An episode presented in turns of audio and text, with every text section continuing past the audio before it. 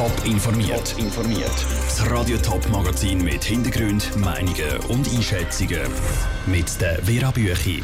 Wie die Schweizer Städte verdichtet und trotzdem attraktiv wachsen und wie die SBB mit künstlicher Intelligenz den Zugverkehr der Zukunft will planen. Das sind zwei von den Themen im Top informiert. In den Schweizer Städten gibt es immer mehr Menschen, aber nicht mehr Platz. Darum muss verdichtet gebaut werden. Für das hat sich auch das Schweizer Stimmvolk mit der Annahme vom neuen Raumplanungsgesetz ausgesprochen.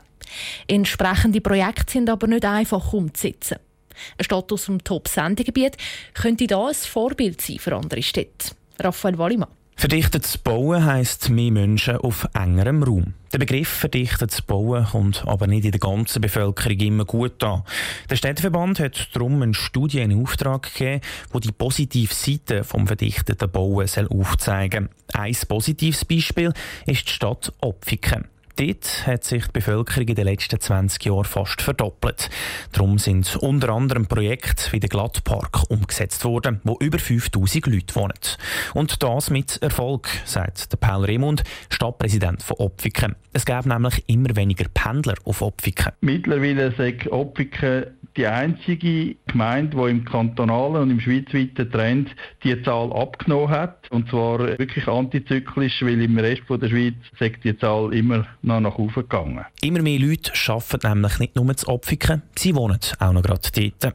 Als Vorbild dienen können Opfiken aber nicht für alle Städte, ergänzt der Paul Remund. Weil wir haben auf der grünen Wiese können das verdichtete Bauen planen und dann sind natürlich die Widerstände viel kleiner, als wenn sie irgendwo in einem bestehenden Quartier so etwas an die Hand nehmen. Trotzdem gibt es Massnahmen, die die Städte treffen können, dass verdichtetes Bauen einfacher wird. Wichtig ist, dass geeignete Investoren für entsprechende Projekte gefunden werden und dass die Städte den Investoren auch entgegenkommen. Wenn man neu mit allenfalls kann eine Aufzonung machen kann, dass jemand ein Stockwerk mehr machen kann, dann sieht dann vielleicht die Renditerechnung für den Hausbesitzer, wenn er vielleicht mit dem Nachbar oder mit zwei, drei Nachbarn zusammen etwas Größeres realisiert, plötzlich anders aus. Schlussendlich ist das Wichtigste, dass alle betroffenen Parteien einen Schritt aufeinander zugehen. Das heisst, die Behörden, die Investoren und auch die Bevölkerung. Der Beitrag von Raphael Wallimann. Eine Person braucht in der Schweiz übrigens im Durchschnitt etwas mehr als 45 Quadratmeter Wohnfläche.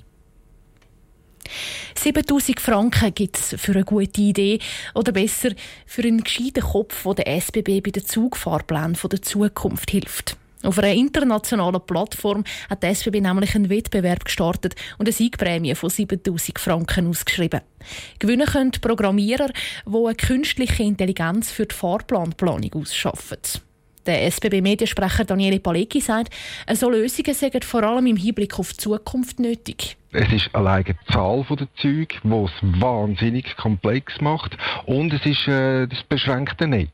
Es ist als drittes auch noch die verschiedenen Züge, die auf dem Netz fahren, Güterzüge, die langsam sind, äh, Regionalzüge, die jede Station halten. Dann auf dem gleichen Netz sind noch die Schnellzüge unterwegs, die nur alle Stunde halten. Da merkt man, da spürt man langsam, ui ja, äh, das ist wahrscheinlich eine ziemliche Herausforderung. Die SBB hat eben so einen Wettbewerb gestartet, dass man eigentlich einen, einen Algorithmus, wie man so schön sagt, findet, wo die Fahrpläne einfacher, schneller, präziser kann planen. Warum hat man das mit einem Wettbewerb jetzt gemacht? Also was erhofft man sich auch konkret davon, dass man eben sozusagen die Crowd, die grosse Masse einbezieht? Wir müssen ja bereits heute Fahrpläne machen, die so in zehn Jahren dann eingeführt werden. Der Zugverkehr nimmt massiv zu.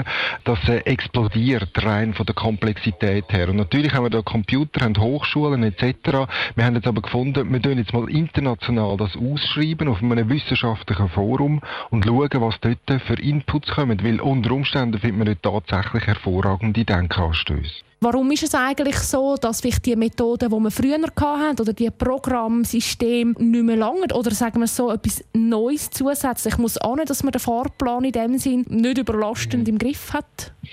Äh, man kann das natürlich mit wahnsinnig viel Hirnschmalz für jeden einzelnen Zug selber machen oder man sucht eben einen Algorithmus, der selber lernt. Und das ist das Spannende an dieser künstlichen Intelligenz, dass man dann tatsächlich ein Problem kann reingeben und dann aufgrund von der gelernten Effekte, von der gelernten Situationen, macht er einem Vorschläge, wo man mit dem eigenen Hirnschmalz wahrscheinlich äh, deutlich länger würde brauchen. Der SBB-Sprecher Daniele Palicki. Der Wettbewerb von der SBB läuft jetzt noch ein paar Minuten. Top informiert, auch als Podcast. Mehr Informationen gibt's auf toponline.ch.